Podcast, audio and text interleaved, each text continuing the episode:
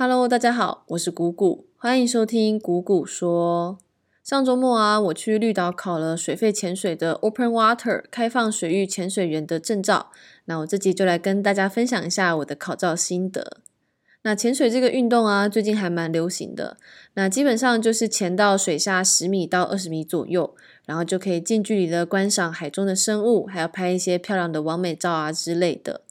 那潜水呢，主要可以分成两种方式，分别是水肺潜水和自由潜水。那这两种潜水的方式呢，虽然同样都是潜到水底下，但是它们之间的差异其实是非常大的。那水肺潜水呢，顾名思义，就是在水中一边使用肺来呼吸，也一边进行潜水。所以水肺潜水的人会穿一堆装备，还有背气瓶，才会潜入水中。那装备的总重量呢，大概是二十公斤。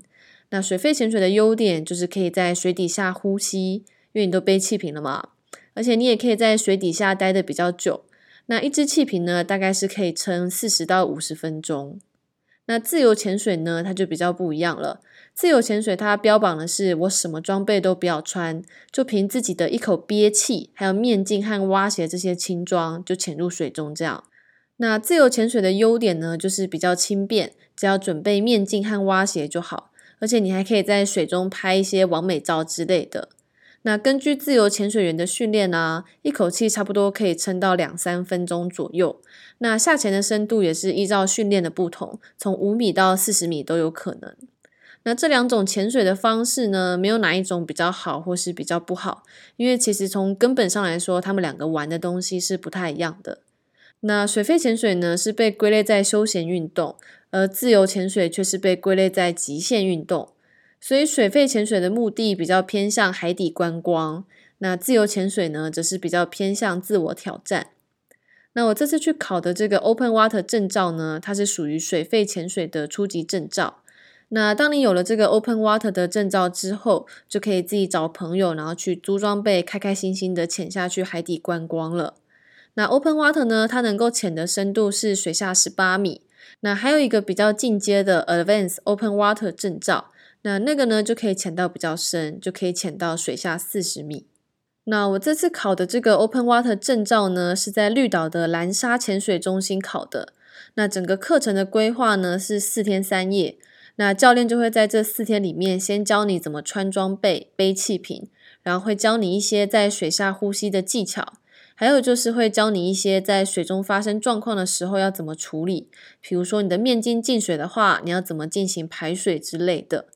那上这个课呢，之前是不需要有任何的潜水经验的，等于是教练会把你从零教到会。那教练他是也有说，你不需要会游泳也可以学，但是我自己觉得还是要会游泳再来学会比较好，因为这样至少你就不会那么的怕水。哎，那我在这边先大推一下蓝沙潜水中心的阿唐教练，他人真的超级好，完全帮我克服对潜水的恐惧，真的需要给他一百星的大好评。那大家想学的话，也可以去绿岛找他学。好，那接下来呢，我就来分享一下在这四天上课的过程中，我都遇到了什么事吧。那第一天呢，我们是早上七点从台北出发，先搭火车到台东。那到台东的时间大概是中午十二点，然后我们再到台东的富冈渔港搭一点半的船前往绿岛。所以当我们踏上绿岛的时候，大概已经是下午三点了。那下午剩下的时间和晚上呢，我们主要就是先学一些潜水的基础知识。那我们会在室内先看书、看影片、写习题，去学习这些潜水知识。这样，所以第一天是比较属于室内的课程。那第二天呢，教练就会带着我们穿好装备，然后去平静的水域练习潜水。那这个呢，是我第一次背装备下水，所以尽管是在没有什么风浪的中寮港练习，我觉得还是有点怕怕的。因为首先，我觉得最不习惯的就是在水下竟然要改成用嘴巴来呼吸，所以你要逼自己的鼻子不能够吸气。那这个一开始我其实卡了一下，因为我就会不小心的下意识用鼻子去吸气，那我就会呛到自己这样。但是在经过一整天的练习之后啊，其实当第二天结束的时候，我就已经可以下潜到两米多深的地方，然后待上二十分钟了。所以其实一整天的进步速度超快的，还蛮有成就感的。等于你是一个从来没有接触过水肺潜水的人，只要经过一整天的训练，你也可以顺利的下潜到两米深的地方。那第三天呢，教练就会带我们去到开放水域，也就是到一般的海边进行潜水练习。那一上来呢，教练就会直接尝试带我们下潜到六米深的地方。说真的，在这里我又怕了一次。诶六米深呢，超级深的啊，有两层楼那么高诶前一天两米的时候，我还没有那么害怕，因为就会想说，就算进水了，一下就能浮到水面上面，所以不会有生命危险。但是在六米深的地方，感觉一个失误就会挂了。所以其实一开始要下潜到六米深的时候，我还蛮紧张的，就很怕自己一个闪身，然后鼻子吸气就完了。不过我后来还是有克服恐惧，成功下潜到六米深的地方了。这里要感谢阿唐教练的各种鼓励。然后呢，我们就会在一个定点做 N 次的上升和下潜的练习之后呢，教练就会带我们真的游出去做一次真实的潜水观光行程。那这个观光行程呢，其实游到一半的时候都还好。虽然我全程都蛮紧张的，手脚超僵硬，但我还是有乖乖的跟着教练一起往前游。但是到中间的一个转弯处的时候啊，我就不小心浮起来一点点，然后教练看到我浮起来，就打手势叫我下去。哦，对，在水中不能讲话嘛，所以我们只能够用手势沟通。反正教练就会打手势叫我下去嘛，然后我就看到，所以也回复他说 OK OK，然后尽力的调整自己的呼吸，让自己下潜。但是人生就是这个但是，因为我实在太紧张了，所以我的呼吸就非常的急促，所以就导致我没有办法顺利的下潜，而是不断的往上飘，然后我就这样越飘越高，越飘越高，然后我就瞬间的从六米深的地方直接原地浮出水面了。这整个过程其实蛮可怕的，因为我是直接从六米深的地方浮到水面，等于是我直接飘了两层楼高。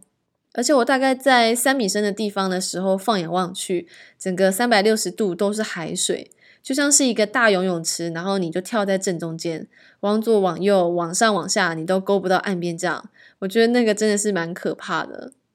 不过还好，后来在水面待了一下之后，教练就马上来救我。但我上岸之后，就一直觉得自己也太废了，废到会潜水潜到一半，不小心原地起飞回到水面。所以我上岸之后就下定决心，一定要把呼吸给练好。所以我第三天的整个晚上，只要一抓到空档，我就在陆地上练习水中呼吸。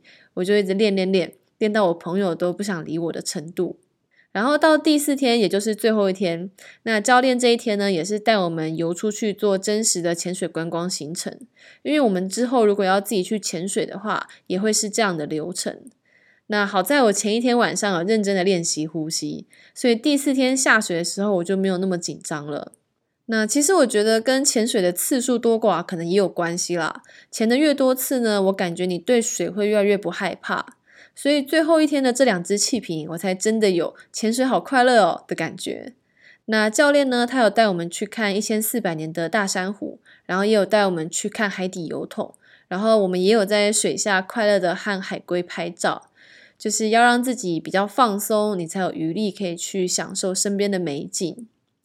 那总的来说呢，我觉得潜水其实蛮酷的，因为你身在大海中看到的和你在水族馆中看到的完全是不一样的体验。